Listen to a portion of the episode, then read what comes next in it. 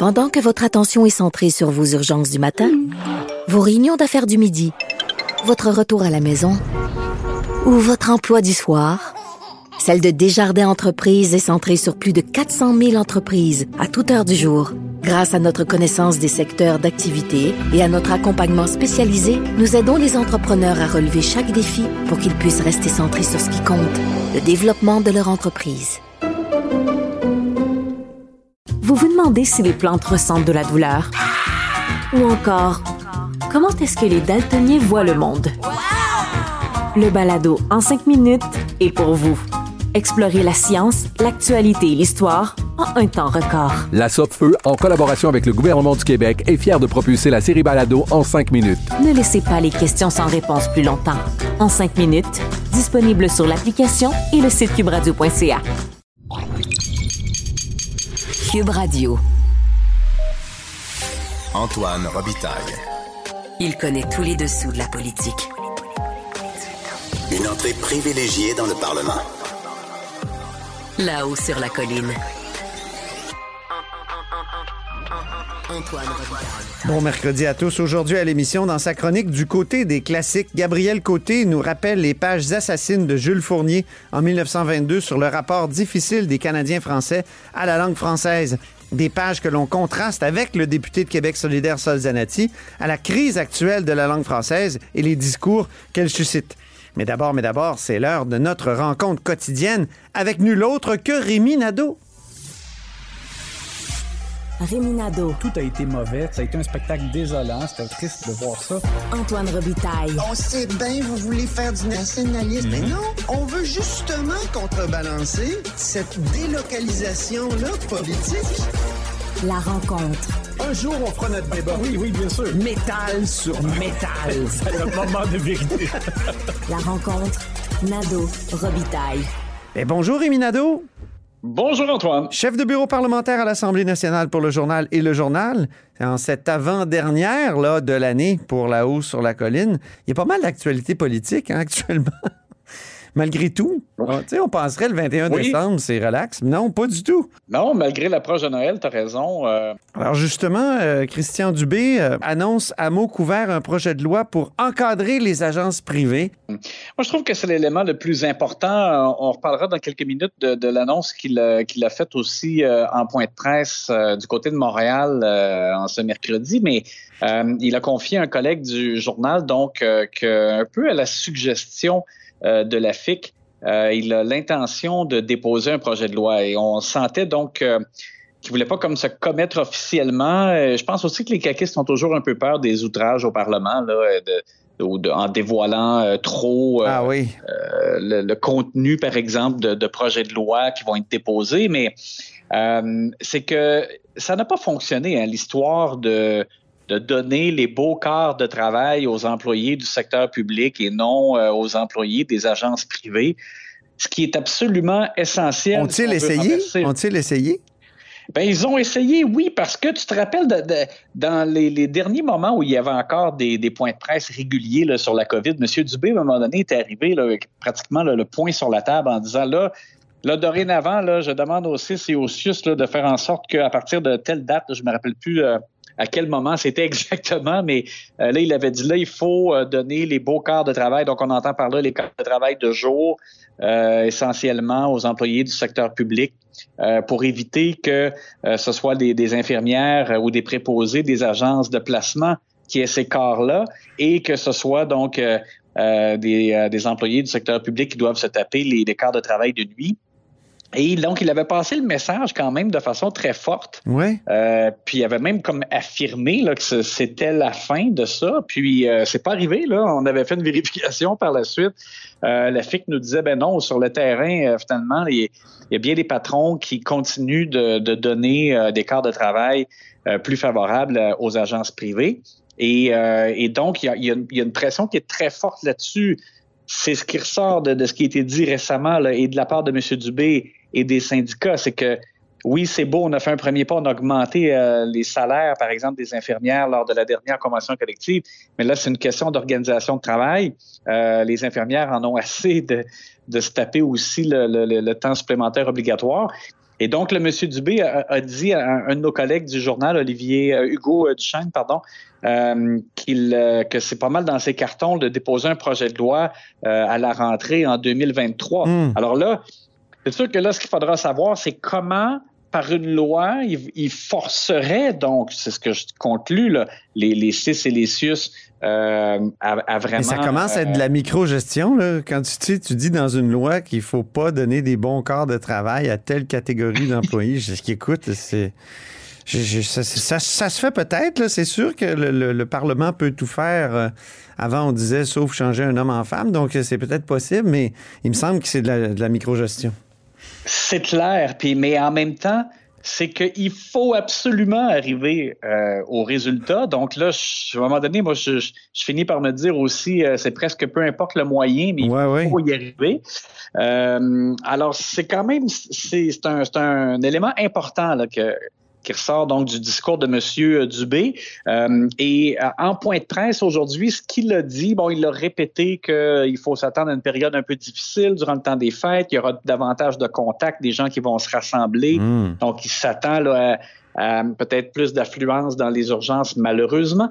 Mais le, petit point positif qu'il avait annoncé, c'était le fait que euh, le, service 811 là, par ligne téléphonique euh, pédiatrique sera accessible dorénavant partout au Québec et non seulement à Montréal où ça avait commencé et en Outaouais.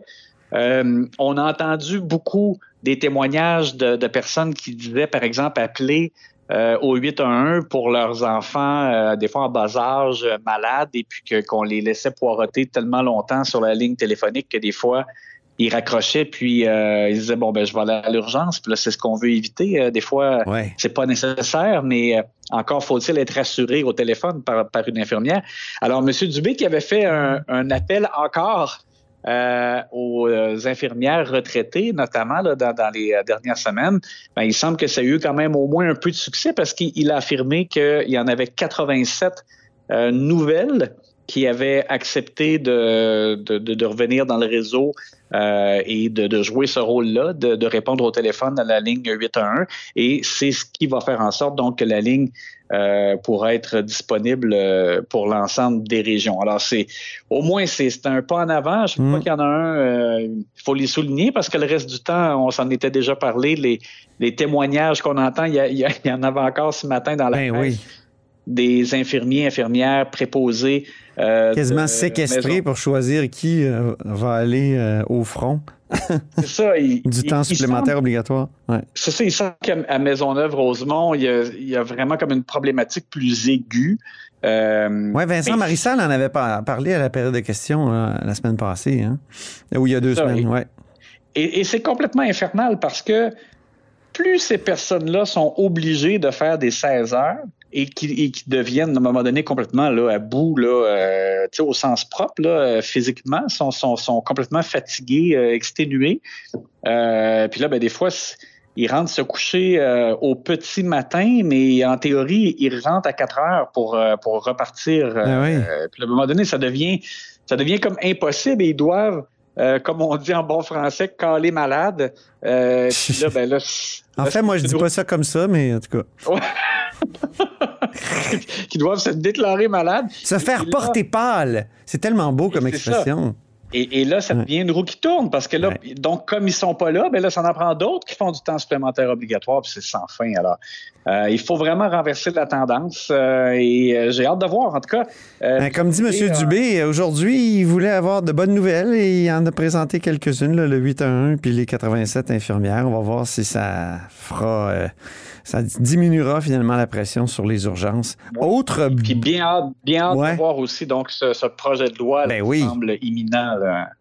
Autre bonne nouvelle que le gouvernement mettait en avant ce, matin, c'est, c'est que la pandémie a permis de, à Québec de, de, de, de verdir son bilan de baisse euh, des GES, des gaz à effet de serre. Oui, j'allais dire une bonne nouvelle temporaire parce qu'on sait que ça va remonter, mais Bon, en même temps, je veux dire, c'est pas perdu, là, dans le sens que pendant, pendant l'année 2020, euh, vraisemblablement, ça a été meilleur pour nos poumons parce qu'on a émis moins de, de, GES, donc on va le prendre. C'est pas, euh, c'est pas perdu, mais euh, donc c'est Benoît Charette qui présentait le bilan euh, de l'année 2020 euh, en matière de réduction des GES et on a fait comme 26,6% de réduction et c'est pas mal supérieur à ce qu'on s'attendait. En fait, l'objectif, c'était de diminuer de 20% mais de toute évidence, et M. Charette l'avait même prévenu l'an dernier, il avait dit, vous allez voir, ça va baisser en raison de la pandémie. C'est sûr, l'économie a été complètement arrêtée euh, pendant des mois. Et pendant ce temps-là, ben, c'est des, des, milliers, des, des, millions de personnes qui ne se déplaçaient pas vers le travail. Donc, c'est sûr que c'est beaucoup moins d'émissions en matière de transport. Euh, il y a eu moins de production aussi un peu. On s'entend que euh, il y avait des usines qui roulaient quand même pour les biens essentiels, etc. Mais, euh, mais quand même, ça a été euh, une diminution significative par rapport à ce qu'on attendait. N'en demeure pas moins que M. Charette l'a dit, là, on va, évidemment, avec la reprise de l'économie, on va retrouver probablement des niveaux d'émissions ben proches de, ce qu'on avait donc en 2019 et, et, et peut-être, en tout cas, je ne vais pas faire l'oiseau de malheur, peut-être même un peu plus parce que euh, la reprise a été très forte, comme on le sait. Euh, on le voit avec l'inflation. Mm. Euh, mais bon, au moins, ça, a été ça de prix. Le petit commentaire aussi en passant. Antoine, récemment, je te parlais de dubéisation des, ministères, dans le sens que il faudrait, dans tous les ministères, qu'on ait... La dubéisation? Donc, oui. Et donc, tout le monde se met à la page Dubé? Donc, tout le monde fait des tableaux de bord ou... Ben oui, il faut, parce que, parce que ça, je trouve que c'est un exemple aussi en matière d'environnement. C'est tellement important. Comment on peut se permettre, je comprends qu'il y a quand même un certain délai, le temps de, de recueillir les données, etc. Mais comment on peut se permettre d'attendre deux ans? Là, on est à la toute fin 2022 et on apprend les données de l'année 2020. Ça n'a pas de bon sens comme retard. Moi, je pense qu'on a besoin de surveiller de plus près euh, ce qu'on ce qu'on fait pour s'améliorer euh, davantage et poser des, des, gestes de façon plus rapide. Celui à qui il faudrait la, poser la question, c'est Jean-François Gibault qui a été chroniqueur à cette émission. On l'appelait le compteur parce qu'il faisait une chronique économique, qui est maintenant euh, sous-ministre et responsable de ces questions-là, expert pas mal. Donc, on va lui poser la question. Il ne pourra pas le dire publiquement, mais peut-être qu'il va vouloir nous parler. Ben, en tout cas, ça serait plus efficace parce que, comme j'ai dit, ça, Bon, je pense pas qu'on peut prétendre que c'est une si grande priorité euh, alors qu'on fait un suivi, ben euh, je dirais, avec autant de délais, ça n'a pas de bon sens. C'est ça. Euh, écoute, très rapidement, Rémi, il paraît qu'il y a encore des trop perçus chez Hydro-Québec. On se souvient que la coalition Avenir Québec, quand elle était dans l'opposition, elle criait des, elle, poussait des cris d'orfraie, comme on dit. et, et, et il y en a encore? Bien, c'est dénoncé comme un peu d'avance, là, euh, faut, le placer dans le contexte, c'est l'Association québécoise des consommateurs industriels d'électricité euh, qui a fait euh, une étude, si tu veux, et, eux, ils disent qu'avec l'inflation, même si les tarifs ont été fixés à la hausse de tarifs à 3% pour euh, l'année à venir. Euh, Hydro-Québec va quand même récolter davantage d'argent que ce qu'elle va dépenser pour la, production-distribution. Donc, eux, ils prétendent que pour l'année prochaine, il y aurait comme un 125 millions de dollars de, trop perçus. Euh, Hydro, par contre, dit oui, mais attention, parce que dorénavant, justement, on ne le calcule pas de façon annuelle, c'est sur cinq ans. Alors là, il faudra voir au terme des cinq années, quand la Régie de l'énergie va examiner euh, les, les, données puis les performances d'Hydro. Mhm. C'est là qu'on saura de façon vraiment plus claire qu'est-ce qu'il y en est, s'il y a effectivement comme une accumulation de trop perçus. moi, pour moi, l'important, Antoine, c'est que s'il y en a, que ce soit retourné vraiment comme une ristourne le plus rapidement possible. Euh, on s'en était déjà parlé. Euh, sinon, je comprends le, principe. Hydro a besoin, elle, de de, de, de, de, faire une projection, dans le fond, de ce que ça va lui coûter et, fait ses tarifs euh, et, ce qu'elle demande aux consommateurs en fonction de ça, ça se peut qu'après, on constate qu'il y a un écart. Mais moi, j'ai pas de problème avec ça parce que c'est c'est quand même une bonne prévision. Là, c'est, de la prévoyance en fait. Mais euh, l'important, c'est que si c'est le cas, ben qu'on retourne tout simplement dans les poches des gens. Merci beaucoup, Rémi. On se reparle demain pour la dernière de La hausse sur la colline et Geneviève Lajoie sera avec nous pour faire une sorte euh, de bilan, mais prospective surtout, sur l'année 2023, l'année politique, euh, naturellement. Merci encore. À demain. Pendant que votre attention est centrée sur vos urgences du matin, vos réunions d'affaires du midi, votre retour à la maison Ou votre emploi du soir? Celle de Desjardins Entreprises est centrée sur plus de 400 000 entreprises à toute heure du jour. Grâce à notre connaissance des secteurs d'activité et à notre accompagnement spécialisé, nous aidons les entrepreneurs à relever chaque défi pour qu'ils puissent rester centrés sur ce qui compte, le développement de leur entreprise. Vous vous demandez si les plantes ressentent de la douleur? Ou encore, comment est-ce que les daltoniens voient le monde? Le balado en 5 minutes est pour vous. Explorez la science, l'actualité et l'histoire en un temps record. La Feu, en collaboration avec le gouvernement du Québec, est fière de propulser la série Balado en cinq minutes. Ne laissez pas les questions sans réponse plus longtemps. En cinq minutes, disponible sur l'application et le site cubradio.ca. Parce qu'en immobilier, pour être à son affaire, suivez les conseils de nos experts. Via Capital, les courtiers immobiliers qu'on aime référer. Bonne écoute. Vous écoutez là-haut sur la colline. C'est l'heure du côté des classiques.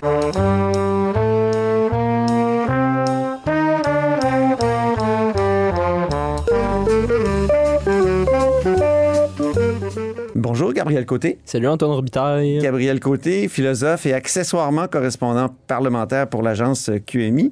Périodiquement, Gabriel exhume une phrase ou un texte d'un grand auteur avec lequel il décrypte une dimension de l'actualité politique. Et récemment, Gabriel et moi, on s'est dit qu'il serait intéressant de convoquer des élus à participer à ces discussions. Aujourd'hui, on est des élus lettrés, je tiens à le préciser. Aujourd'hui, on a le plaisir d'avoir avec nous Sol Zanetti, député de Jean Lesage. Bonjour. Bonjour, Antoine. Bonjour. De Québec solidaire. Alors, Gabriel Côté, quel texte euh, aujourd'hui va nous servir et, et quel problème contemporain on va décrypter grâce à ce même texte? Aujourd'hui, on lit la, une des deux lettres sur la langue française au Canada de Jules Fournier. Donc, c'est Oui. paru dans, dans un, un recueil de textes de Jules Fournier qui s'appelle Mon encrier. Oui. Euh, On peut dire que c'est célèbre. On peut dire que c'est célèbre. C'est peu lu aujourd'hui, mais euh, Mais c'est un, un texte 100 ans plus tard. 100 ans plus Parce tard. que je, je tiens à dire, Sol Zanetti est arrivé avec son exemplaire euh, d'il y a 100 ans. Oui. Hein? Oui, ben, 1922. on va prendre une photo, ça c'est certain. Et sur la tranche, on voit qu'il coûtait à l'époque un dollar. c'est formidable. Ouais. Donc c'est peu lu. C'est- Jules Fournier est peu lu, mais c'est un grand journaliste euh, qui, qui avait une plume euh, assassine. Oui, c'est un grand journaliste qui avait une plume assassine et justement, il est peu lu peut-être parce que euh, c'est un journaliste, donc tous ses textes ou la, la plupart de ses textes étaient des textes de circonstances qui euh, euh, paraissent un peu euh, décalés pour les lecteurs d'aujourd'hui, qui nous présentent un peu moins d'intérêt, mais ce texte-là, la lettre sur la langue française au Canada, est encore d'une actualité criante. Oui. J'espère comme, euh, comme notre conversation pourra le, le montrer aujourd'hui. Donne-nous des exemples de ce qu'il dit, euh, Jules Fournier. Puis après ça, tu nous feras une présentation de qui est Jules Fournier plus précisément. Ben, Jules Fournier répond à, à un ouvrage. En fait, il présente des objections à un ouvrage qui s'appelle La langue française au Canada, euh, qui était écrit par un certain Louvigny de Montigny, qu'on ne lit plus euh, lui non plus. Puis c'est euh, les, les arguments de, de Louvigny de, de Montigny paraissent insatisfaisants à, à Jules Fournier.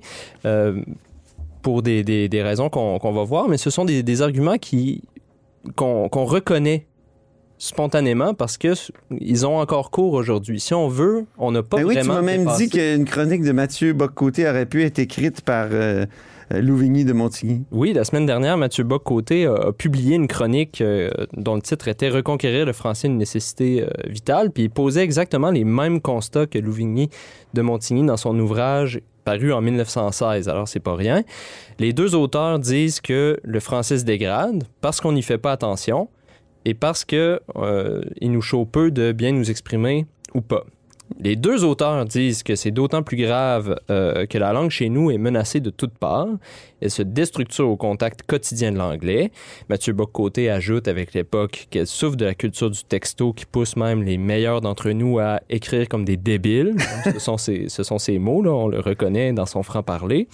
Euh, puis euh, évidemment, là, Mathieu Bock-Côté ajoute aussi que la langue française va bientôt souffrir des déformations que lui fera subir l'écriture inclusive, écriture inclusive que certains ont qualifié de euh, bégaiement ridicule. Euh, donc je pense à Alain Finkielkraut, le, le philosophe français, que Oui. très apprécié par Mathieu Bock-Côté. Et euh, donc Mathieu, Boc Mathieu Bock-Côté et Louvigny de Montigny font un troisième À 100 ans d'écart, c'est incroyable. à 100 ans d'écart, tellement, tellement les, certains débats avancent peu ou paraissent figés dans, dans le temps. Euh, tous les deux terminent en disant, euh, en gros, le français souffre de sa rupture avec la littérature. Mhm. Mais heureusement pour euh, la nation, le remède se trouve dans le mal. Si on veut reconquérir le français, nous disent ces auteurs, il faut se réapproprier les grandes œuvres à travers lesquelles elle dévoile son génie. Mhm. Mais avant de pouvoir le faire, on doit surmonter un dernier obstacle. L'idée, c'est- c'est-à-dire l'idée erronée et très largement répandue qui veut que la littérature euh, est une affaire seulement pour euh, l'élite. Mhm. Donc, ce sont un peu les constats de ces deux auteurs-là, Louvigny de Montigny. Puis Jules Fournier, lui, il réplique à ça dans, dans- dans sa lettre euh, sur la langue française au Canada. Et Jules Fournier réplique à ça, pas tant en disant que ces, ces idées-là sont complètement fausses ou dépourvues de bon sens, mais euh, en disant que ces constats-là sont trop dogmatiques, Mhm. sont trop euh, figés. Euh, Et qui prennent le symptôme au lieu d'aller à la cause, si j'ai bien compris. exactement. Ils prennent le Donc, les symptômes, tu sais, on, on corrige les symptômes, on guérit les symptômes, mais on va pas à la racine du problème. C'est ça. Puis il commence. C'est là, moi, que Jules Fournier me dérange, parce qu'on dirait qu'il est en train de nous dire que la racine du problème, c'est nous, c'est les, les Canadiens français de l'époque ou les Québécois d'aujourd'hui. Puis on a comme une, on est comme des dégénérés. En tout cas, ça m'a, ça m'a choqué. Sol Zanetti, qu'est-ce que vous en avez pensé de ça? Il, dit au fond le, le, ce sont des symptômes. Le fait qu'on utilise des anglicismes, ce que lui appelle des barbarismes, ce qui est en soi un terme dont on pourrait parler longtemps parce que ça montre le mépris comme classiste puis ethnocentrique de sa vision aussi. Là. C'est bizarre, là, un barbarisme en tout cas. Puis, euh, mais il dit dans le fond, c'est que au fond, le problème, c'est que c'est l'à peu près. Oui. On est à peu près. Dans la culture du grosso modo, de l'à peu près. Ça. oui. Mais, mais moi, je trouve, moi, je suis pas d'accord avec lui, mais euh, c'est comme si j'ai trouvé en lisant sa lettre que ça manquait d'amour pour son peuple. J'ai l'impression qu'il y a dans cette vision-là une espèce de, de mépris collectif de nous-mêmes. Tu sais, c'est comme on est. Tu lis ça puis tu te dis un peu, excusez-moi le, le niveau de langage euh, vulgaire, mais on est. Bon, là, tu vois, je me censure. On est, on est médiocre. C'est ça Ben que oui. c'est ça. Mais moi, je, je suis pas d'accord avec ça. Et je pense que la racine du mal de ce jugement-là de toujours en dire on est médiocre les Québécois, c'est de, c'est de dire, dans le fond, c'est parce qu'il faut accepter qu'il y a plusieurs niveaux de langage, puis qu'on n'est pas toujours au niveau maximal de langage, puis que c'est c'est correct, c'est nécessaire, puis c'est même mieux de même. Tu sais, quand on, par exemple, quand on écrit un article ou quand on enseigne, il faut avoir un niveau de langage soutenu, c'est important. Dans une Plus châtié à ce moment-là. ouais. C'est ça. Une, une- Quand on anime aussi. oui, quand on anime. euh, mais tu sais, même quand on anime, par exemple, c'est rare que je vous entende dire euh, je ne vois pas le problème. Tu sais, on- je vois pas le problème avec. Tu sais, on va quand Oui, même oui. euh, tourner un petit peu, les, y aller un petit peu à peu près, et c'est correct. Mais, mais, mais le problème, c'est que euh, y a des moments où, imaginez si dans, dans toutes les sphères de votre vie, vous parliez comme un livre. Je veux dire, vous feriez le vide autour de vous.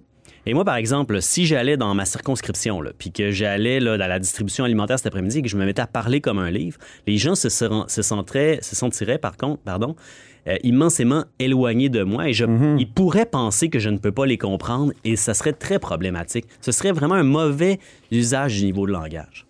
C'est vrai qu'il était très sévère pour, Oui, euh, sévère, pour nous-mêmes, hein, c'est-à-dire pour le peuple canadien, français, québécois. Il dit euh, à un moment donné, euh, non, sans doute, nous n'avons pas dégénéré, seulement nous avons épaissi. Nous étions issus de la race la plus vive qui soit au monde, la plus nerveuse. Oui, la race, bon, ça s'utilisait dans, Ouais, à dans un sens à l'époque. Il parlait de la France, la plus souple, la moins indolente. Nous sommes devenus ce que nous sommes, hélas. Et Est-ce qu'il n'est pas trop critique à l'égard à l'égard de son peuple, euh, Gabriel Côté? Ben, moi, je vais. Jules Fournier, je parle de Jules Fournier. Moi, je vais, je vais prendre le, le- pour le, les fins de la discussion, je vais prendre le, le point de vue opposé. Parfait. Euh, parce que, bien sûr, le, ton est extrêmement violent dans, dans sa lettre. Euh, bien Il est, il est comme ça, Jules Fournier. Hein? Petite parenthèse, il avait écrit un pamphlet contre l'homme Ergoin, le premier ministre de l'époque, qui s'appelait le premier ministre des contracteurs. Moi, j'en avais parlé à l'époque dans Le Devoir, puis, parce que je faisais un parallèle entre l'air Gouin et l'air Charret. Mais Fournier, il, vraiment, il avait démoli, mais euh, même qui avait fait de la prison à un moment donné, Jules Fournier, à cause de, Oui, de, ses, de ses tiré, pamphlets. euh, oh, pardon, il en a tiré un, un beau livre, Les souvenirs de, de prison, euh, qu'on trouve très facilement à la librairie. Puis je recommande à tout le monde pendant le temps des fêtes, si vous voulez rire pendant un après-midi de temps, c'est très, euh, c'est très court, mais on, on se tape sur le ventre de, de rire. Là. C'est rare que ça nous arrive au contact euh, des auteurs euh, québécois. Mais toi, donc, euh, Gabriel, tu penses qu'il y a des choses dans le texte de, de Jules Fournier qui, qui peuvent éclairer notre présent puis qui peuvent nous aider à améliorer notre rapport à la langue française, par exemple? Et peut-être régler une partie de la crise? Euh, oui, pour répondre un peu indirectement à, ta question, puis pour revenir à, à, au propos de, de ça là, au début, avant la distinction, avant, avec, euh, avant la distinction des niveaux de langage, sur la question du euh, mépris collectif, je pense que c'est important de rappeler qu'après sa mort, Jules Fournier, ses amis ont écrit de lui, c'est un homme qui a tiré la race vers le haut. C'est un homme, donc on dirait aujourd'hui, c'est un homme qui a tiré la nation vers le haut. Et comment est-ce qu'il a fait ça? Il a fait ça ben, par son activité de journaliste, par ses textes, euh, par ses textes dans lesquels, jour après jour, il revenait sur les défauts des Canadiens français. Donc c'est un, un, un écrivain qui, à tous les jours, nous mettait face à la misère de notre condition, à ce qu'elle avait de pas correct? D'où un peu l'inconfort quand on le lit, parce qu'on dit, ben voyons donc, il, il est bien trop sévère. Mm-hmm. Ceci étant dit, on est obligé de constater que ça a été efficace, comme le jugement que ses contemporains ont porté sur lui. Ça a été que finalement, ça, ces textes ont eu un effet positif sur Mhm. la société, d'une part. Puis on doit se demander pourquoi c'est le cas. Puis moi, j'ai, en, en fouillant un peu le personnage cette semaine, j'ai trouvé une espèce d'explication. Vous me direz si ça, ça semble convenir avec, euh, avec euh, On t'écoute. ce, que, ce que vous avez euh, lu cette semaine. Ouais. Mais c'est que Jules Fournier sentait lui-même ces défauts-là pour lui-même, puis il essayait de les corriger en lui.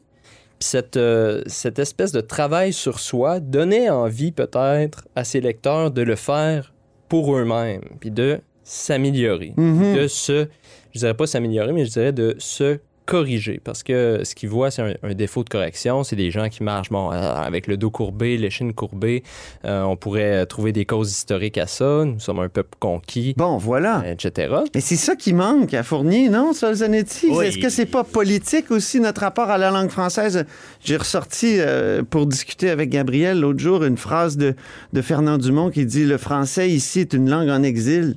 Ouais. Euh, Est-ce qu'on peut être sévère comme ça à l'égard du français qu'on parle alors qu'on est pris dans une situation particulière de minorité, de... de, de- bon, de voilà. Ben, le, le français qu'on parle, puis ça, c'est, on pourrait, euh, c'est, c'est vrai de tous les peuples du monde, toutes les langues qui sont parlées sont euh, le fruit d'une histoire aussi. Puis quand nos- notre histoire se sépare avec celle des Européens, elle, en, elle emprunte un chemin complètement différent et ça, ça vient nous modeler jusqu'à notre façon de parler. Puis ça, euh, je pense qu'il faut, euh, comment dire, je pense qu'il faut regarder ça avec amour de soi, mais en disant, euh, il n'y a, rien rien à mépriser là-dedans. Et, je trouve que des fois, c'est un peu classiste, tu de dire, de dire, de se mépriser nous-mêmes. C'est quasiment si on, a l'impression qu'on reprend le discours de Lord Durham qui disait en, en 1839 à peu près euh, qu'on est un peuple sans culture, sans littérature, qui est juste bon à être assimilé. Tu sais, c'est comme si Albert Memmi, là, dans son portrait du colonisé, là, vient dire le colonisé in- in- intro- introjecte, hein, euh, ramasse, ra- ra- rapaille en lui. Intériorise. Intériorise le mépris du colonisateur. Puis c'est pour ça aussi que, tu sais, moi, je, je vois ça encore au Québec, il y a des traces de ça, tu sais, quand... euh, Mettons, euh, Jean-René Dufort, mettons, que j'aime beaucoup par ailleurs, puis qui parle de la question de l'indépendance, il y a un angle. C'est toujours ça qu'il dit. Il dit, regardez, tout ce qu'on gère juste à nous autres mêmes au Québec, à quel point ça va mal, imaginez si on gérait tout. Tu sais? Fait que, puis, puis, puis d'abord, c'est même pas vrai parce que même ce qu'on gère, il y a des intrusions constantes du gouvernement canadien là-dedans, puis ça fait partie du problème. Mais ce que je veux dire là-dedans, c'est qu'on doit, je pense, se débarrasser au Québec de ce discours de mépris envers nous-mêmes. On doit accepter qu'on a eu un parcours différent qui n'est pas à mépriser. Tu sais, le fait qu'on a été un peuple, par exemple, là, tu sais, de colons qui travaille la terre, puis qui fait ceci et cela, puis qui est plus ouvrier, puis qui, qui, dans son exploitation économique aussi, ben, a appris la solidarité, s'est syndiqué, s'est tenu debout à un moment donné, s'est libéré de plein d'entraves. Il y a quelque chose là-dedans de, hum, je pense, qui est à valoriser, puis à aimer, puis c'est ça qu'on est aujourd'hui. Puis c'est pas parce qu'on est ça qu'on est pas capable d'avoir un niveau de langage élevé quand les circonstances le requièrent. Mais si on trouve toute une série de, de raisons pour lesquelles, euh, bon, euh, souvent notre français est, est incorrect ou imprécis dans l'à peu près. Moi, j'aime bien Ouais. la critique de l'à peu près. Oh oui, ben oui. Euh, on Oui. aime la précision. Tout à fait. Je veux dire, il faut apprendre à aimer la précision puis l'intégrer ou l'intérioriser aussi, l'intégrer aussi dans notre, dans, dans notre langue. Et, et si on, on, on trouve toutes sortes de raisons constamment, il me semble qu'on ne s'améliorera jamais, non? C'est vrai. Mais moi, je pense que des fois, pour être vraiment précis, il faut avoir un niveau de langage euh, moins soutenu.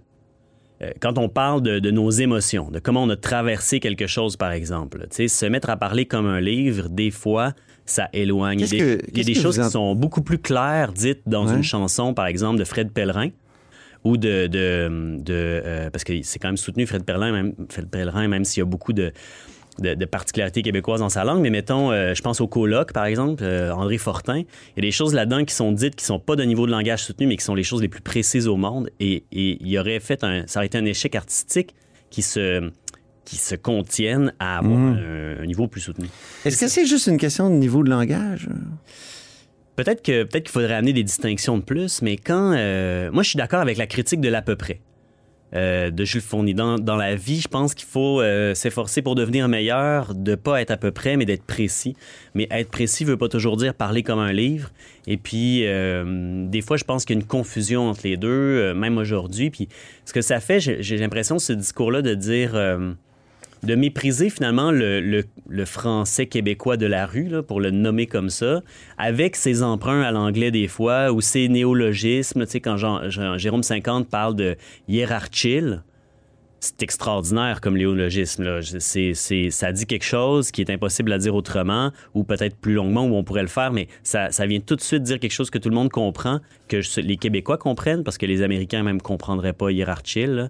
Bah, peut-être, peut-être, ça c'est proche. Qu'est-ce que c'est sais Ben, c'est un, c'est c'est difficile à définir là. Ça, mais c'est euh, il parle de la hiérarchie, il parle de la, c'est comme euh, le contre-pied de la hiérarchie sociale. C'est la hiérarchie sociale qui est bon, il faut que tu la gravisses, il faut que tu te, te piles dessus pour gravir et que tu piles sur les autres à la rigueur. Ben là, c'est le contraire. C'est, c'est dans le fond pour, euh, pour vraiment être heureux, faut pas que tu montes dans cette hiérarchie-là. Puis cet état d'esprit-là, ce que je comprends, c'est la hiérarchie. OK. mais euh, mais c'est ça. Mais moi, je trouve que c'est euh, c'est brillant, ça.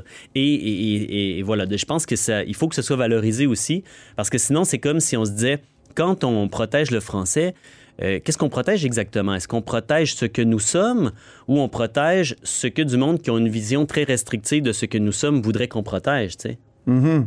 Puis là, quand je dis tu sais, je sais que déjà, là, je suis dans un niveau de langage plus bas. T'es dans l'à ça, je vais essayer de me, me T'es corriger. dans l'à peu près ça. Oui, tu, tu ferais bien de, de- Gabriel. Je suis de l'autre côté de la table, puis je suis euh, abondamment des étapes à entendre toutes ces, toutes ces incorrections. Mais, euh, mais, euh, je, voudrais, je voudrais nous ramener euh, un peu euh, au texte, parce qu'il me semble qu'on est en train de faire euh, à Jules Fournier.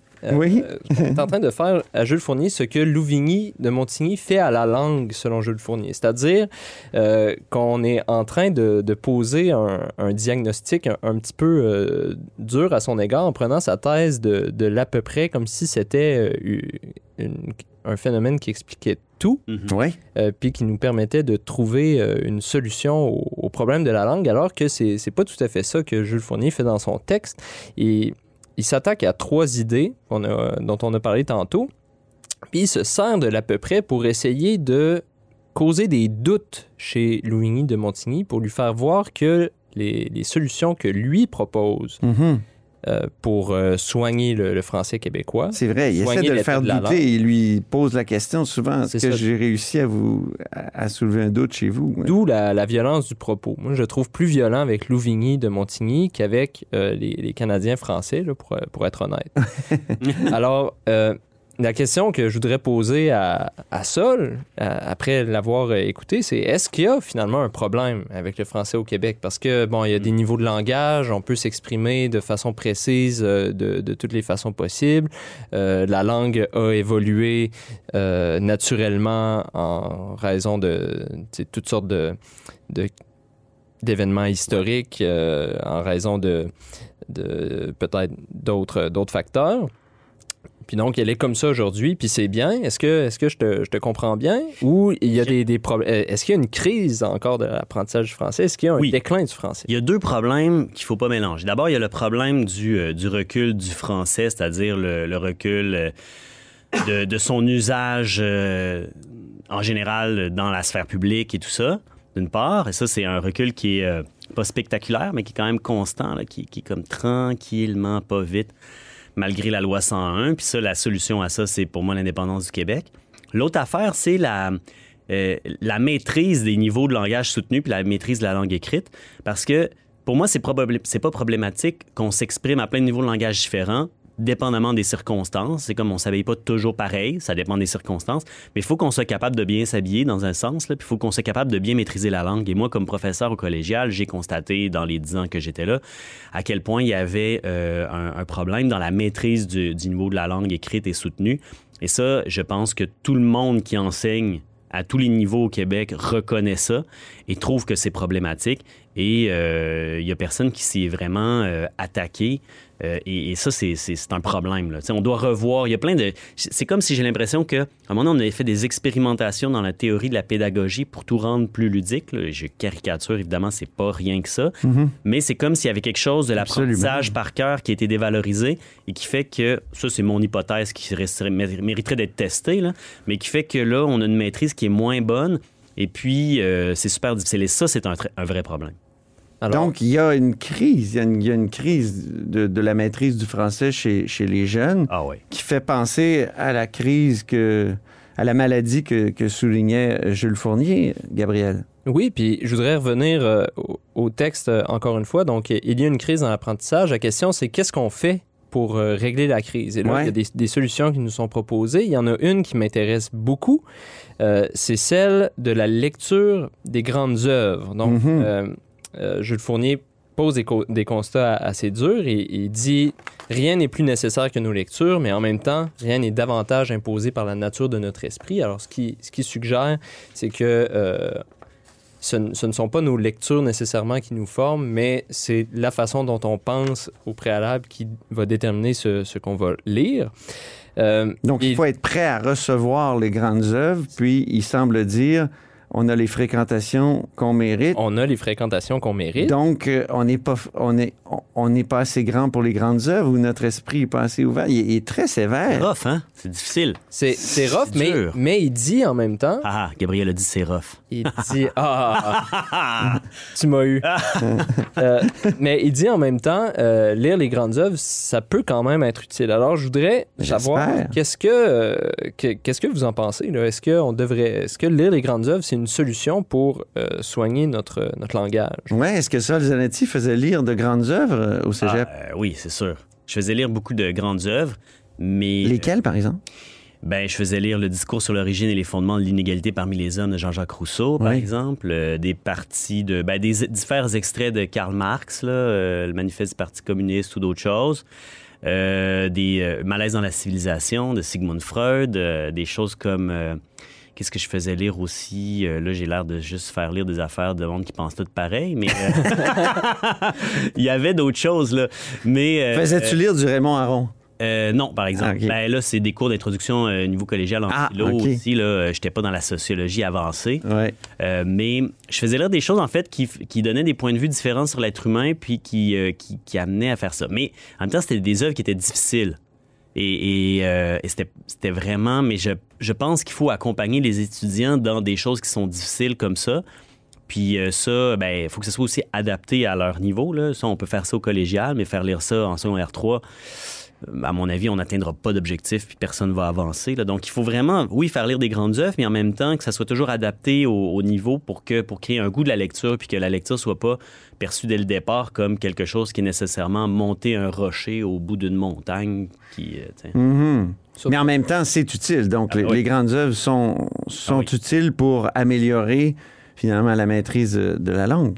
Oui, puis euh, mais c'est il y a ça, mais je pense qu'il faudrait. Moi, j'ai hâte qu'au Québec on fasse une espèce de forum national d'experts ou une commission parlementaire qui invite des experts en pédagogie, puis pas juste des experts en pédagogie là, parce que des fois les experts en pédagogie enseignent pas nécessairement, mais euh, des gens qui vraiment enseignent le français, puis des gens aussi qui sont à la retraite puis qui ont enseigné le français avant les années 80 là, puis dans des couvents là par exemple où il avait été renommé pour avoir vraiment un, un enseignement du français qui était en tout cas efficace puis qu'on on soit capable de voir c'est quoi les problèmes, qu'est-ce qui marche, qu'est-ce qui marche pas, qu'est-ce qu'on a arrêté de faire, qui fait les choses qui fonctionnent, puis qu'on mette ça ensemble au service euh, des enseignants puis, euh, puis de la communauté des écoles. là. Gabriel? Ce, ce serait très intéressant d'avoir une, une telle commission, une telle, euh, un tel forum là, pour, euh, pour en discuter. tu as parlé du, de donner le goût de lire. C'est quelque Ouais. chose que j'entends souvent, donner le, le goût de lire. Puis il me semble que toutes les initiatives là, que dans la, dans la sphère scolaire, euh, dans les librairies, sont orientées vers cet objectif-là de donner le goût de lire. Puis on, on a toujours la même approche, c'est-à-dire, euh, si t'en parlais un peu, il y a des niveaux de lecture, puis euh, on progresse euh, lentement, on avance un petit peu, puis on mange finalement le- l'éléphant, là, Une bouchée à la fois. une bouchée à la fois. Mais je pense qu'on peut voir aussi le, le problème euh, d'une autre façon. Si on se pose la question pourquoi on lit moins alors que la- les, les- les livres sont plus disponibles que jamais, on a plus accès à toutes les, les grandes œuvres, on n'a qu'à entrer dans une librairie, on a accès à- aux œuvres complètes de Victor Hugo. Pourquoi alors est-ce qu'on on ne lit pas Victor Hugo? Mais je pense que la réponse à cette question-là est assez plate. C'est parce qu'on ne sent pas le besoin de lire Victor Hugo. Euh, c'est un constat que fait d'ailleurs Alain Finkielkraut dans son dernier livre, L'après-littérature, où il écrit une belle phrase qui, selon moi, dit très bien le, le problème. Constatant que les jeunes générations ne lisent pas, il remarque qu'il leur manque de manquer. Mhm. Alors, si on veut recommencer à lire les grandes œuvres, si on veut recommencer à sentir leur effet, peut-être qu'il serait intéressant de euh, cultiver le, le besoin, le manque, le sentiment. Et comment on je vais fait ça? utiliser une, une formule qui est un peu forte, le sentiment d'infériorité. Mais comment on fait ça? Ah, infériorité, donc tu irais par l'admiration. Oui, c'est ça. Ben, on, on admire toujours ce qui est. euh, J'ai honte de ne pas avoir lu Hugo, donc je, je lirai Hugo. Ouais. Que- euh, Quelque chose comme ça. comme ça, mais où j'ai besoin. de- Ouais. j'ai- besoin que j'ai honte. Là. C'est ça. j'ai- Ouais, ouais. Besoin de, de lire euh, Victor Hugo parce que euh, je suis un être imparfait. Euh, Victor Hugo est un sage. Euh, On parle de Victor Hugo. euh, Moi-même, j'ai pas, j'ai pas beaucoup lu Victor Hugo, mais c'est un, un exemple, je pense, qu'on peut prendre. Un classique. euh, d'un classique. Et c'est ce que euh, Jules Fournier fait dans son texte en insistant sur nos défauts. Il essaie de cultiver le besoin. C'est une approche qui est euh, pas très usitée aujourd'hui, mais euh, qui, est- qui est peut-être pertinente. Je sais pas qu'est-ce que, qu'est-ce que vous en pensez. En tout cas, c'est, c'est une idée qui, qui circule. là. Moi, je pense que ça peut pousser à aller plus loin des gens qui aiment déjà la lecture puis qui sont des intellectuels dans l'âme ou des littéraires. Là. Mais euh, c'est ça. Je suis pas 100% sûr que ça suffit. Mais je pense qu'il faut penser aux intellectuels dans Oui. l'âme, Ah, ben oui. dans, dans notre société. Puis c'est là où je, re- je rejoindrais peut-être en partie Jules Fournier. Tout à l'heure, tu as parlé de honte. On n'a plus honte d'être ignorant souvent Ouais. au Québec parce par anti-intellectualisme. Et, ça, c'est ça, c'est ça, c'est le, le nouvel avatar peut-être de ce que Jules Fournier appelait l'à peu près. Hmm. C'est-à-dire qu'on se contente de peu, puis on est bien comme ça, puis on a des bonnes raisons pour être comme ça, puis. euh, Il y a, il y a- il y a- il y a Ouais, ouais, ça, là, il y a ça au Québec, et, et ça s'exprime par l'anti-intellectualisme, puis c'est détestable. Mais c'est peut-être aussi que c'est peut-être une réaction psychologique normale au mépris classiste que les gens sentent que posent sur eux les intellectuels aussi. Hein? C'est une longue phrase, ça. Mais je veux dire, peut-être que on se dit, euh, c'est pas vrai que j'ai pas envie de me sentir inférieur par rapport à ça, donc je vais dévaloriser ça. Tu sais, Il y a peut-être ça aussi, mais à voir. Mais moi, j'amènerais aussi un autre, une autre cause sociologique plus large par rapport au... Pas le à- climat. au non. Parce que Jules Fournier parle du climat. C'est vrai. Il dit que c'est parce qu'il fait froid ici. hein? Fait Il, il fait ça, froid, ça, ça a on est été isolé. Oui, ça, j'ai trouvé ça étonnant quand même chez Jules Fournier. On, C'est parce que on parle mal le français parce qu'il fait froid. j'ai- Si vraiment. ça c'était véridique, avec les réchauffements climatiques, on devrait lire de plus en plus Oui, Le, le- le fran- le français devrait s'améliorer, mais ça, c'est... Tel climat, en effet, tel ple- peuple. Écrivant pour des personnes cultivées, je n'ai pas besoin, je pense, d'insister sur cette vérité depuis longtemps banale que le climat change tout ce qu'il touche d'étrangers, les hommes aussi bien que les plantes. Eh ben, Oui, ben les plantes, que- ça, je suis d'accord. C'est que Jules Comment tu l'as compris, celle-là, euh, le Ben, climat? Euh, c'est une idée qui est intéressante. Moi, je, je suis retourné euh, aux influences. Je sais que Jules Fournier était un grand lecteur de Taine, qui était un, un critique Ah littéraire français au 19e siècle. Euh, plus très lu aujourd'hui, puis un peu, euh, un peu austère, un peu sec. Mais Jules Fournier l'aimait beaucoup. Et une des idées de- d'Hippolyte Taine, c'est justement euh, que les, les auteurs sont formés par le, le- climat. Donc, les, les œuvres proviennent d'une certaine façon du climat. Donc, il explique La Fontaine dans un livre sur La Fontaine. Il fait un grand chapitre sur euh, le, le- le climat français, euh, puis comment euh, La Fontaine a vu des abeilles, puis que ça a pu lui, lui inspirer euh, certaines fables Ah oui. des abeilles. Alors, Jules Fournier verse un peu là-dedans. Moi, cette explication-là du, du climat, bon, je la trouve euh, intéressante, mais euh, évidemment, on, on- on la sent, on la sent limitée. Oh, c'est Montesquieu qui, qui a sa théorie des climats sur euh, théorie politique des climats qui est intéressante aussi, euh, mais qui est, Je peux, je peux pas te, te suivre là. qui est, euh, je pense, un peu dépassée aujourd'hui. Sol. Oui, ben, c'est que en fait, l'autre euh, explication, je pense, ou l'autre hypothèse sociologique qu'on pourrait avancer, c'est le fait qu'on a moins le temps de lire qu'à une certaine époque. Oui, c'est ça. Euh, la vie est folle, la vie s'accélère tout le Ou on ne consacre pas assez. On est, on, C'est- ouais, on fait on est ça. happé par euh, la télévision, par Netflix, par son téléphone. Aussi, ben c'est ça, personne. Souvent, on lit sur le téléphone, hein? Euh, des fois, on... moi, mettons, je lis beaucoup d'actualités chaque jour sur le téléphone. Imaginez si c'était des romans que je lisais, je lis- je- j'aurais vraiment une, une liste de lecture impressionnante. Mais beaucoup de mon espace de lecture est, accaparé par l'actualité, ce qui se passe, etc. Ma- malheureusement, je voudrais lire plus de romans. Mais en même temps, euh, des, longues vacances ou des moments où on dit Ah, qu'est-ce qu'on fait? Puis justement, ah, je vais prendre un livre et je vais lire. Ça arrive moins dans le rythme de vie contemporain. Ça arrive de moins en moins parce que la, la vie s'accélère. Et, et ça, c'est quelque chose sur lequel on devrait euh, travailler pour la culture en général. Pas juste pour plus lire, mais pour plus créer, pour plus faire des choses ensemble dans lesquelles tout à coup on fait une soirée puis le monde joue de la musique parce qu'ils ont eu le temps d'apprendre, puis ils ont pris le temps d'apprendre, puis là, il se fait de quoi d'extraordinaire. Mais qu'est-ce que tu proposes précisément? Euh, de ralentir le rythme effréné de, de la vie? Est-ce que c'est quelque Ouais. chose qu'on est capable de faire? Ah, ben oui, c'est sûr. Ben ouais, je pense que oui, mais c'est c'est quelque chose qui. euh, je veux dire, si quelqu'un décide de faire ça tout seul dans le monde dans lequel on vit, euh, il va avoir des conséquences importantes en termes de peut-être diminution de confort ou euh, il va avoir moins de, réseaux sociaux parce que tout le monde. euh, euh, ralentit pas, mais je pense qu'il va falloir à qu'on ralentisse parce que c'est pas humain. Chaque fois qu'il y a des, améliorations technologiques qui permettent d'être plus performants, au lieu de en profiter pour prendre plus de temps libre, on fait juste travailler plus. Quand les courriels sont arrivés, on s'est juste mis à correspondre davantage au lieu de dire ha ha ha, au lieu d'écrire des lettres, tout ça, puis que ça me prenne deux heures, ça va m'en prendre 30 minutes. Non, non, non, non. On a continué à faire ça pendant trois heures par jour, mais euh, on a écrit 300 affaires au lieu d'en écrire deux ou trois.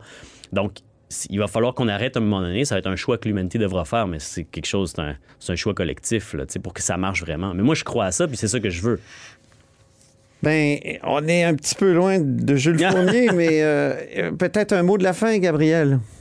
Euh, Sur, euh, sur Jules Fournier, toi, es-tu favorable à, euh, le- au service militaire? Parce qu'il disait que le service militaire pourrait aider euh, la langue française aussi, Jules Fournier. Ah ouais, comment que ça? d'idées, que d'idées quand même dans ce texte. Les- L'idée, l'idée, c'est que pour redresser, euh, Ah. re- redresser le- les Canadiens français qui sont dans, dans l'à peu près, bon, il faut de, de la discipline. Puis il observe que effectivement, on n'avait pas de, de service militaire pendant longtemps. C'est intéressant parce que je- j'avais posé cette question. J'avais posé une question à Éric Duhem pendant la campagne électorale. Ah oui, au chef conservateur. Euh, je ne sais pas si, si on, a, on, on a le temps, mais je- il, il dit- il répétait euh, jour après jour dans ses discours une phrase là, qui m'embêtait. Il disait que les jeunes, euh, pendant la pandémie, avaient été contraints de rester assis sur leur divan à regarder Netflix, lire des livres et manger des chips. Lire des livres, c'est pas super. Ben, c'est ça, moi je me disais, si, si seulement, si seulement les jeunes Avaient lu des avaient livres. lu des livres pendant, pendant tout ce temps-là. Fait que je lui avais posé la, la- la question, une question qui, qui a fait beaucoup, euh, beaucoup jaser là, sur les ondes de certaines euh, radios. Mais il m'avait répondu Euh, non, je ne dévalorise pas la lecture. Je lui avais demandé est-ce que tu dévalorises la lecture. Il m'avait dit non, je ne dévalorise pas la lecture parce que euh, quand on fait du sport, moi, ce, que, ce qui est important pour moi, c'est que les, les jeunes euh, bougent. Les jeunes bougent. Alors, quand on fait du sport, on, se, on est mieux disposé par la suite pour faire de la lecture. On est mieux disposé ensuite pour aller lire, on est plus concentré. Ah, OK. Et euh, tout ça. Et là, bon, je ne sais pas si ça tient la route, mais c'est un constat, en tout cas, qu'on voit chez Jules Fournier, puis aussi aujourd'hui chez euh, Éric Duhem. Je ne sais pas Mm. qu'est-ce que... Qu'est-ce que OK, le service militaire comme manière de, de faire bouger les jeunes Ben, pour euh, qu'après, ils soient assez Ben, concentrés pour lire il y a- davantage il y a- et donc qu'ils qu'ils maîtrisent mieux leur, euh, leur langue française. Il n'était pas question de, de service militaire, il était question de, de bouger, d'avoir une certaine discipline physique. Parce que sinon, on voit, si vous marchez dans la rue, vous allez voir des, des jeunes désœuvrés, ben, ah, les, les, euh, les, les, les bras longs. C'est le relâchement Bon, qu'ils ça, aiment c'est pas. des préjugés agistes. là. Oui, c'est ouais, Oui. c'est ça. Mais- C'est le- il veut combattre le relâchement, dans le fond, euh, Jules Fournier, euh, avec, avec le service militaire, avec une certaine discipline, c'est ça? Puis il, il dit de ça va découler un rapport à la lecture plus sain. Ben, il- c'est ça. Il faut, soigner notre, il faut soigner notre être physique pour soigner notre être moral. Et quand notre être moral ira bien, on va être bien disposé pour recevoir les grandes œuvres, euh, puis euh, se corriger. Mais pourquoi les grandes œuvres sont-elles des grandes œuvres? Ça, c'est la question. Hein? Parce que c'est comme si on... Sais, les grandes œuvres sont devenues des grandes œuvres probablement parce Mais que... ils ont survécu à l'épreuve du temps, puis chaque génération les lit et les relit. Parce, parce, qu'elles- parce que ça les touche. Ouais. Pas parce qu'ils se sentent obligés ou parce qu'ils sentent que ça va les grandir ou parce qu'ils. Tu sais, parce que ça. ça... Mais les grandes œuvres sont des carrefours à chaque, à chaque époque. On, Ouais. on y revient. Oui. Pourquoi on revient toujours à Molière? C'est aussi parce que tout- il y, a- il y a- il y a toutes sortes d'anciens qui ont commenté Molière. Puis au départ, il y avait du génie, mais, mais c'est aussi l'œuvre qui a survécu et qui a été extrêmement commentée, non? Oui, c'est comme le banquet de Platon. C'est encore d'actualité. À mon avis. Puis c'est pour ça, mais ça, il faut le faire voir. C'est pas évident, des fois. Le, le- je pense que le. Comment dire, le défi des pédagogues euh, par rapport à une œuvre qui a été écrite il y a plusieurs siècles, c'est de faire voir aux, aux- aux étudiants que ça parle de d'eux autres. Aujourd'hui, maintenant. Ça, c'est le défi. Parce que si tu fais pas ce, pont-là, ça a juste l'air d'un vieux bouquin bizarrement écrit. Ben, en tout cas, on aura lu une grande œuvre aujourd'hui, une œuvre qui nous a parfois choqués, parfois, en tout cas qui nous a beaucoup fait réfléchir.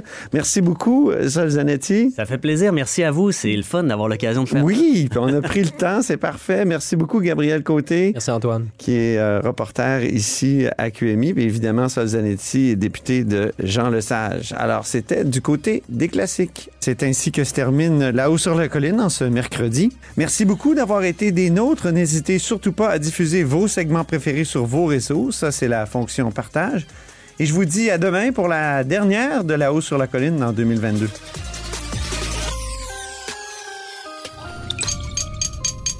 Cube Radio.